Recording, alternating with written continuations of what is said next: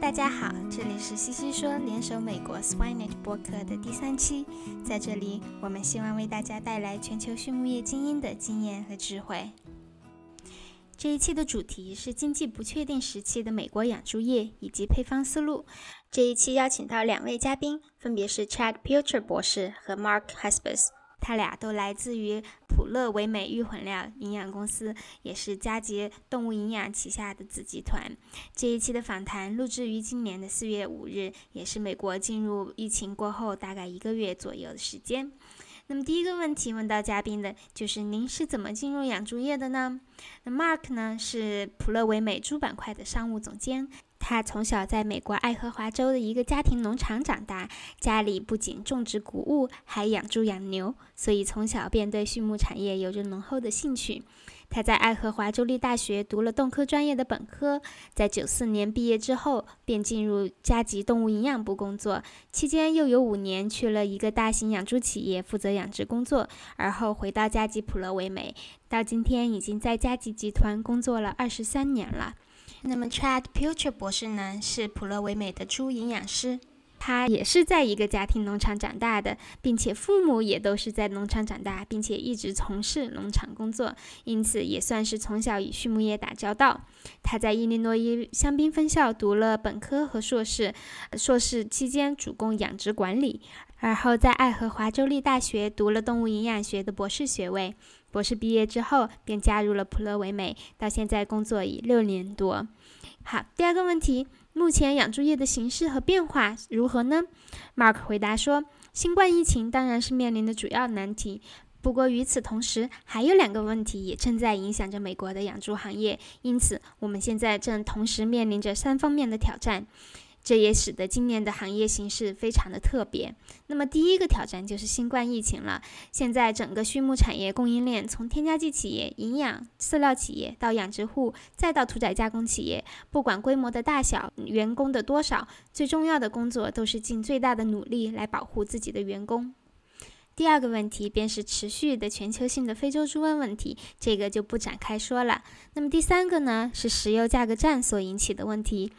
大家知道，前段时间俄罗斯和沙特阿拉伯的石油战导致全球原油价格的大幅下跌，这个直接影响了美国乙醇产业。由于乙醇的产量被迫下降，导致乙醇生产的副产品 DDGS，也就是玉米酒糟，它的产量也锐减。本来呢，美国的猪料中已经非常习惯使用 DDGS 作为一个蛋白原料了，但这个变化迫使大家不得不进行配方调整，去掉或者减少 DDGS 的使用。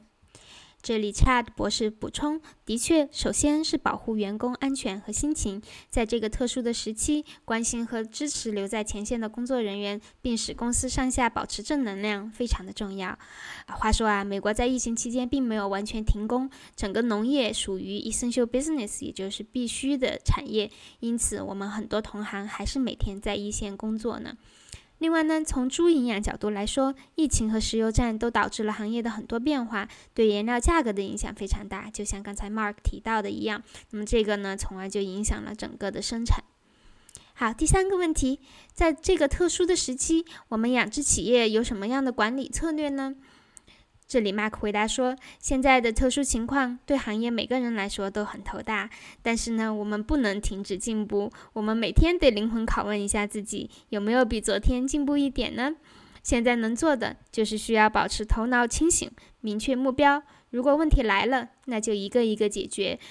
我们也要去帮助养殖户客户做好适合自己的决定，当变则变，不要拖拉。现在呢，美国整个行业基本上是亏损的。”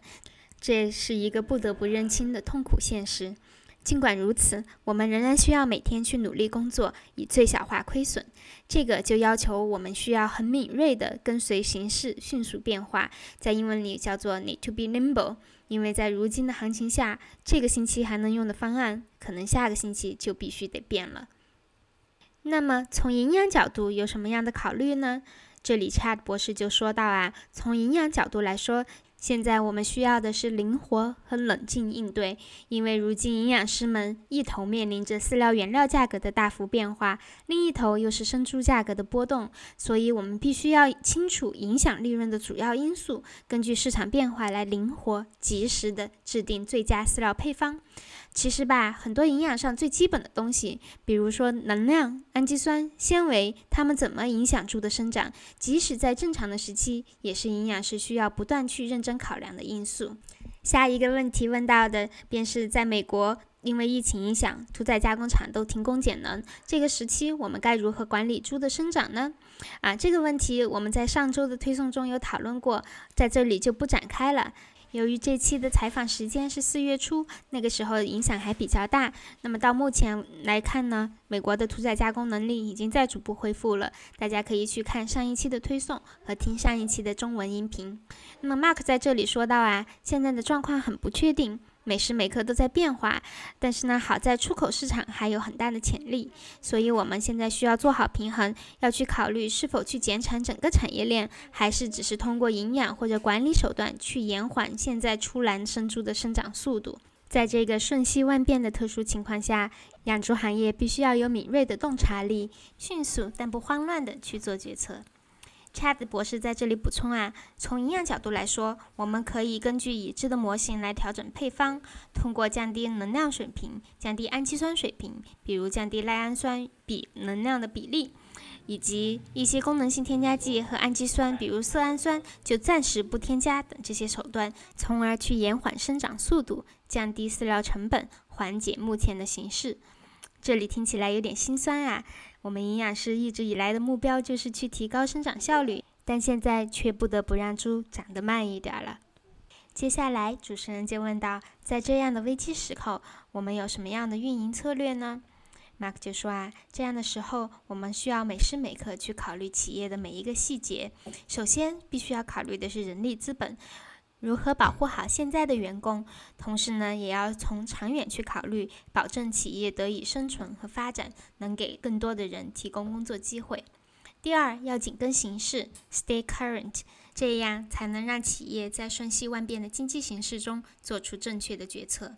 第三，要想方设法的去让养殖户在营养成本上尽可能降低。Mark 在这里说啊，普乐维美作为一个营养公司，去降低营养成本好像很搞笑，但是呢，只有在这个特殊时期，尽可能帮助养殖户生存，才有机会能谋求更长久的行业发展。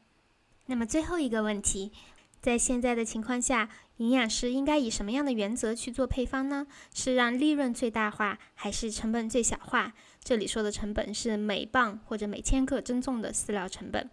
那么 Chad 博士就回答呀，一直以来我们的配方都是按照为养殖户创造最大化利润的原则来制定的。因为在行情好的时候，我们可以用好一点的原料、好一点的添加剂，让猪长得更好，从而获益。但当出现今天这样的危机时，猪长得再好，可能都没有办法获益了。所以这个时候降成本，可能反而成了利润最大化的选择。在这里，Mark 补充到啊，其实利润就是利润嘛，不管它是正的还是负的，它的公式都是一样的。所以这个时候，我们其实需要考虑到的是市场的形势，同时结合每个养殖户的不同情况来制定营养方案。比如，有的猪场它可能可以保留稍高的饲料成本，让猪早一点出栏，但是有的可能就没有这个选择。归根到底呀，我们需要的就是保持高度的市场敏感度以及灵活度。聊到最后，Mark 总结说：“我们养猪业是一个整体，需要大家齐心协力，共同面对今天的挑战。希望大家多听多看，在混乱中尽量灵活做出决策。希望行业能够携手一起走过危机。”我这一期访谈听下来呀，印象最深的就是 Mark 不知道说了多少次要敏锐，这让我想起英语中有一首童谣，叫做 Jack be nimble，歌词很简单，只有三句话。Jack be nimble, Jack be quick, Jack jump over the candlestick。翻译过来，意思就是杰克小子灵敏无比，杰克小子脚下生风，杰克小子轻轻一跃跳过烛台，小事一桩。我突然觉得好形象。如今美国的养猪行业就像在烛台的正上方，各种焦灼，需要敏锐，需要灵活。相比之下，我们在国内的情况要好很多，这是好事。但在未来，挑战还会继续，危机时机的思考，我们值得互相借鉴。不论在哪里，愿我们的行业，愿我们的同仁能够齐心协力，去跳过未来的每一个烛台。好，今天的西西说就到这里，我们下期见。